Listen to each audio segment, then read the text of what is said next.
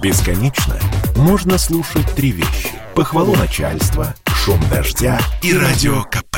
Я слушаю радио КП и тебе рекомендую. 5 сентября Фредди Меркьюри, легендарному рок-певцу, исполнилось бы 75 лет.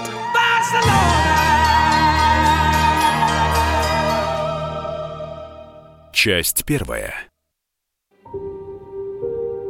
Родители Фредди Меркьюри пережили его на много лет. Отец умер в 96, а мать в 94. Так что у него были гены долгожителя. И сейчас он запросто мог бы живым и здоровым отмечать 75-летие, если бы в 80-е не подцепил ВИЧ-инфекцию, с которой в то время толком не умел управляться ни один врач. Нынче при соответствующей терапии с ней можно жить десятилетиями, а тогда Меркьюри был обречен. Он скрывал диагноз от публики до последнего, но сам прекрасно знал, что жить ему осталось недолго. «Show Must Go On» — последняя песня последнего альбома группы Queen — как раз описывает его внутреннее состояние. На записи Меркьюри еле стоял на ногах. Брайан Мэй, соавтор песни, осторожно заметил в студии. «Фред, я не знаю, сможешь ли ты это спеть?» Он ответил «Смогу» выпил стопку водки и записал песню с одного раза. Это было его последнее появление перед студийным микрофоном. Empty spaces, what are we living for? Abandoned places, I guess we know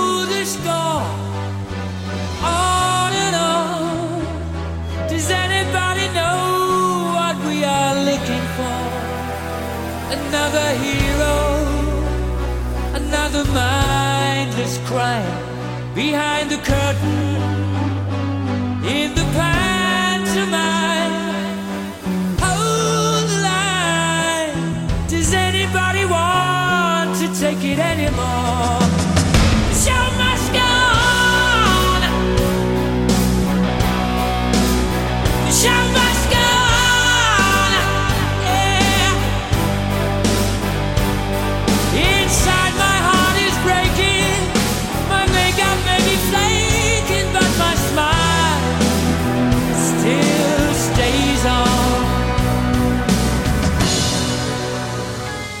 конце ноября 1991 года, когда Меркьюри умер, клип «Show Must Go On» бесконечно крутили все музыкальные телеканалы мира, включая недавно появившийся в СССР канал «Дважды два».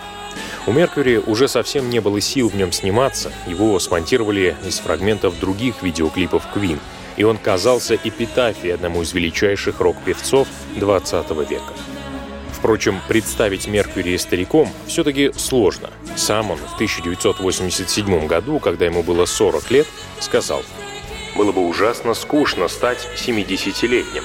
Я прожил полную жизнь, и мне плевать, если я умру завтра».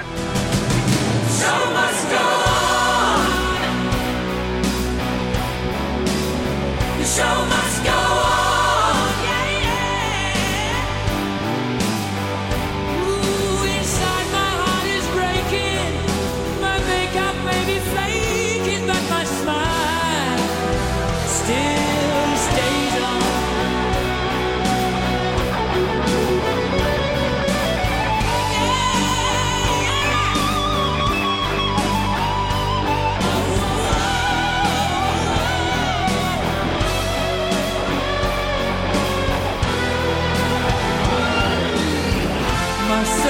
painted like the wings of butterflies. Fairy tales of yesterday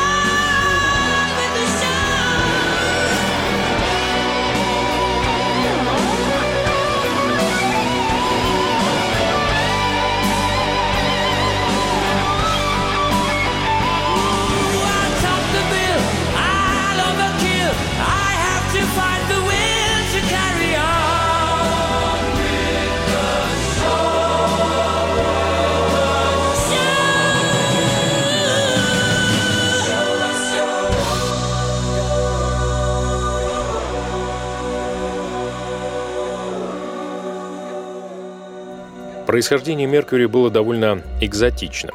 По национальности он был парсом, потомком персов-зороастрийцев, которые в средние века бежали с территории современного Ирана в Индию, спасаясь от преследований мусульман. Родился при этом на Занзибаре, который тогда был британской колонией и с самого начала являлся подданным Британской империи. Учился в Индии, но в английской закрытой школе, где кто-то однажды назвал его не Фарухом, это имя он получил при рождении, а Фредди – Ему это понравилось, и вскоре имя прилепилось к нему намертво. А отцовскую фамилию Булсара он в начале 70-х официально сменил на Меркьюри, что по-английски одновременно значит «Меркурий» и «Ртуть». Занзибар семье пришлось покинуть, когда там разразилась революция. Они добрались до Англии и поселились в городке недалеко от Лондона. Мама и папа страдали без солнца, тепла, моря и былого комфорта, а Фредди все устраивало – он уже давно рвался в Британию. Он поступил в политехнический колледж, а потом изучал дизайн в Иллингском колледже искусств. Полученные знания ему пригодились, в частности, для оформления знаменитого герба группы Queen со львами и птицей Феникс. Oh, yes, I'm the great pretender.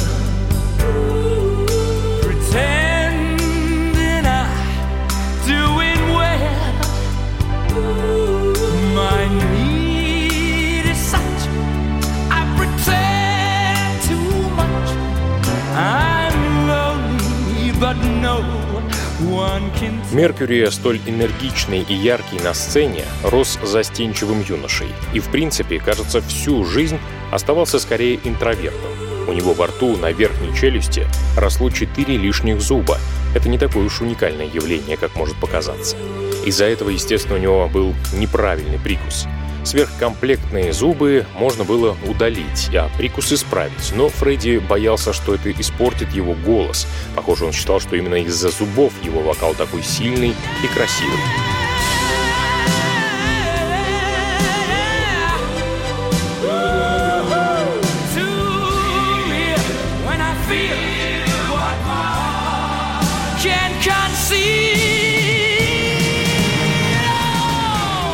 Но стеснялся он всей этой истории с зубами жутко и старался как можно реже улыбаться. Есть даже версия, что он в конце концов отпустил усы, чтобы неправильный прикус не бросался в глаза. Кстати, многих поклонников группы эти усы поначалу очень раздражали, и они даже отправляли на адрес звукозаписывающей компании посылки с бритвами. По иронии судьбы, группа, ныне всем известная как Queen, сначала называлась как раз Smile – улыбка. Меркури просто дружил с ее участниками. У них был другой вокалист, и Фредди думал, что ему это место занять не суждено. Но группе не везло, их синглы не пользовались популярностью, билеты на выступление продавались средне. Вокалист решил уйти, и Смайл была на грани распада. Тут-то Фредди и предложил свою кандидатуру. «Я единственный в группе был из артистической среды», — вспоминал потом Меркьюри. «Все остальные занимались наукой. Роджер – биологией, Джон – электроникой, а Брайан – физикой. Никогда в жизни, даже в самых смелых своих фантазиях, я бы не представил, что астроном, занимающийся инфракрасным излучением, возьмет в руки гитару и станет рок-музыкантом. Так вот вам, пожалуйста.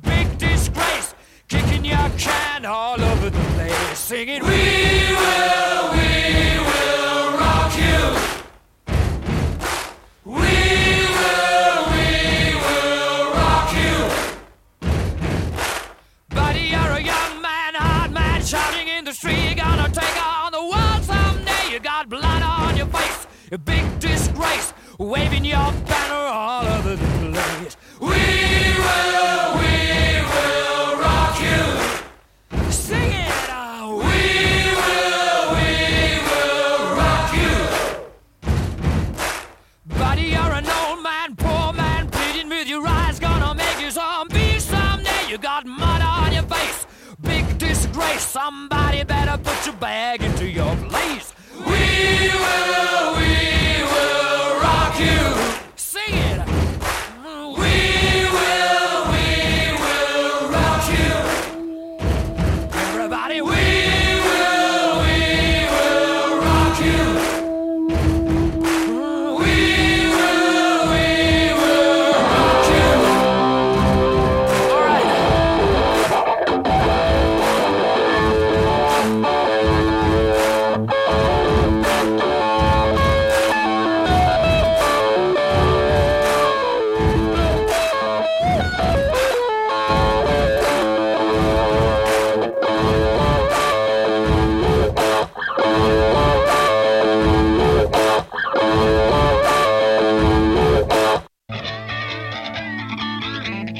Присоединившись к группе в 1970-м, Меркьюри предложил перекрестить ее в Квин, королева.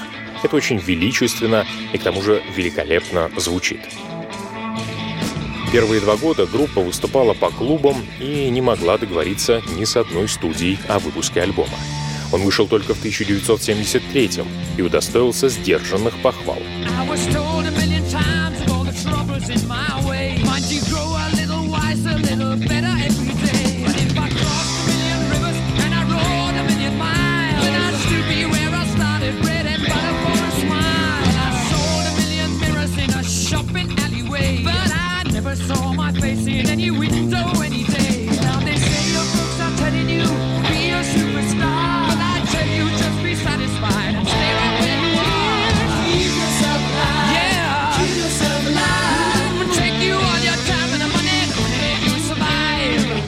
Настоящим триумфом стала вторая пластинка «Ночь в опере», на которой прозвучала «Богемская рапсодия» — шестиминутная композиция, похожая на нарезку арий из несуществующей рок-оперы и совершенно не похожая ни на что, звучавшая тогда в британском или американском радиоэфире.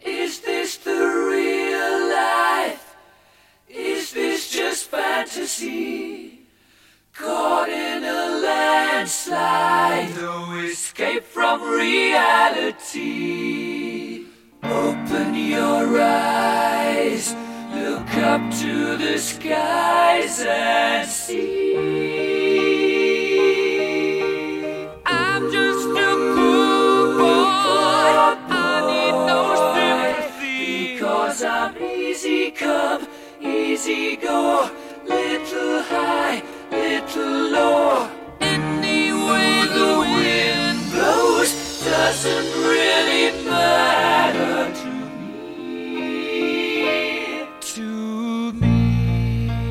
Догадаться, что хотел сказать автор, было весьма проблематично. Распространена версия, что в текст и не закладывалось особенного смысла. Просто Меркьюри развлечений ради придумал псевдооперу, текст который был случайно подобранными словами, рифмованным нонсенсом. Однако критики немедленно увидели в тексте отсылки к постороннему коню, а когда кассета с лучшими песнями Queen впервые вышла в Иране, на вкладыше пояснялось, что это песня об убийце, продавшем душу шайтану, но потом раскаявшемуся, воззвавшему к Богу и спасшему ее.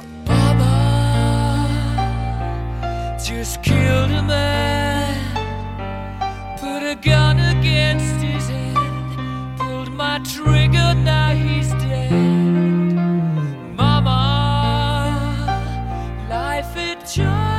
Меркьюри потратил на придумывание и записывание рапсодии очень много времени. Первая строчка «Мама just killed a man» вертелась в его голове пять лет, но он никак не мог придумать продолжение и считал, что его с этой песней ждет либо колоссальный успех, либо полный провал. Казалось, что второй вариант более вероятен. Элтон Джон, услышав песню, заявил «Никто никогда это не поставит в эфир. Такого не бывает». Но группе повезло. Радиоведущий Кенни Эверетт, раздобывший запись «Рапсодии», проиграл ее в эфире 14 раз за два дня. И телефоны станции потом разрывались от звонков слушателей, которые хотели узнать, где можно приобрести запись.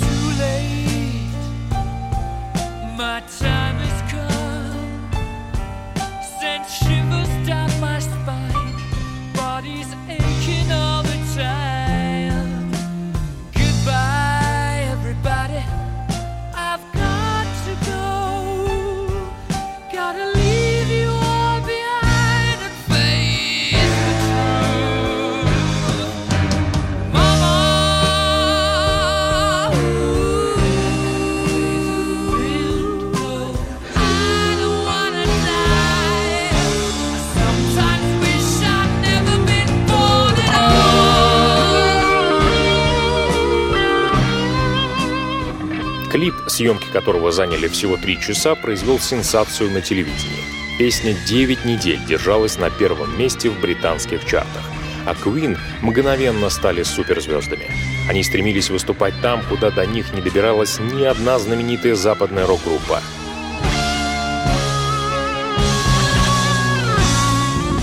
1981 отправились в Южную Америку, которой британские и американские звезды прежде брезговали, и триумфально выступили в Сан-Паулу перед рекордной аудиторией в 131 тысячу человек. Мечтали о концерте в СССР, но, как говорил Меркьюри, нас не пускали в Россию. Думали, мы развратим молодежь или что-то в этом роде.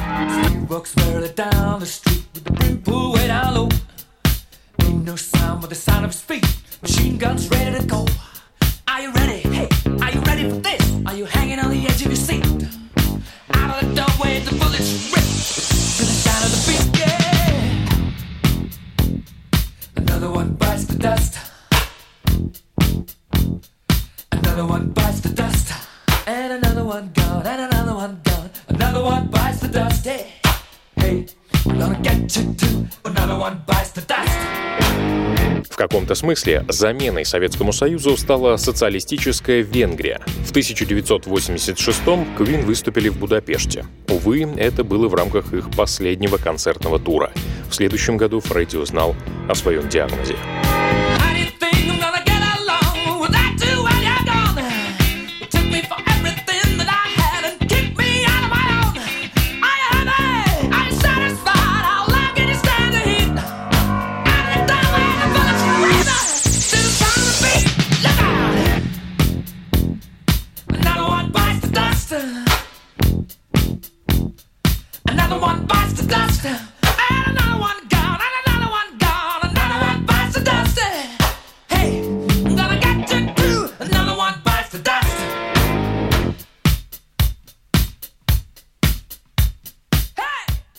Сексуальной ориентации Меркурия спорят до сих пор. Одни биографы настаивают, что он был стопроцентным геем и даже утверждают, что текст богемской рапсодии в зашифрованном виде описывает его попытки примириться со своей гомосексуальностью. Другие считают его бисексуалом. Брайан Мэй считал, что любовью всей его жизни была девушка по имени Мэри Остин, с которой они прожили несколько лет. Роман их в конце концов закончился. Однако Меркьюри всегда называл Остин своим единственным настоящим другом.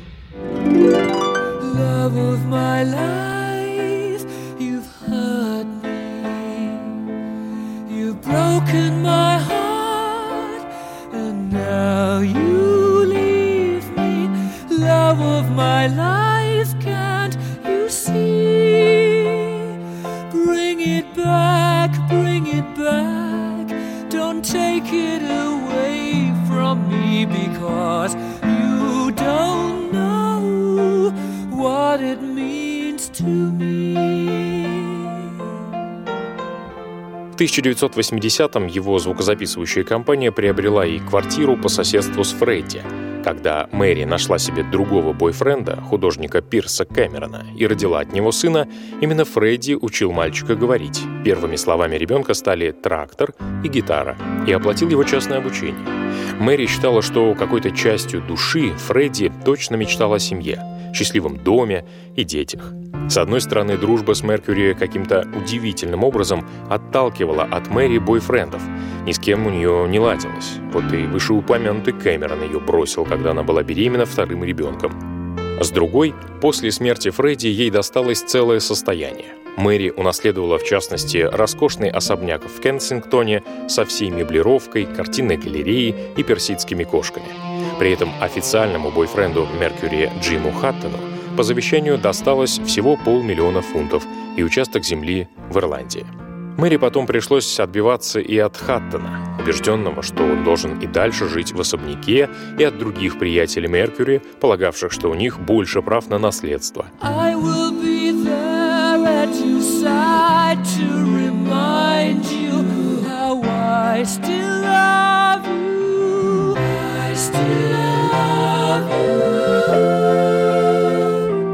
И через несколько лет после смерти Фредди Мэри все еще не могла прийти в себя. Я потеряла человека, который, как мне казалось, был моей вечной любовью. И лучше бы я умерла первой. Пусть бы лучше он тосковал по мне, чем я по нему, говорила она одному журналисту. to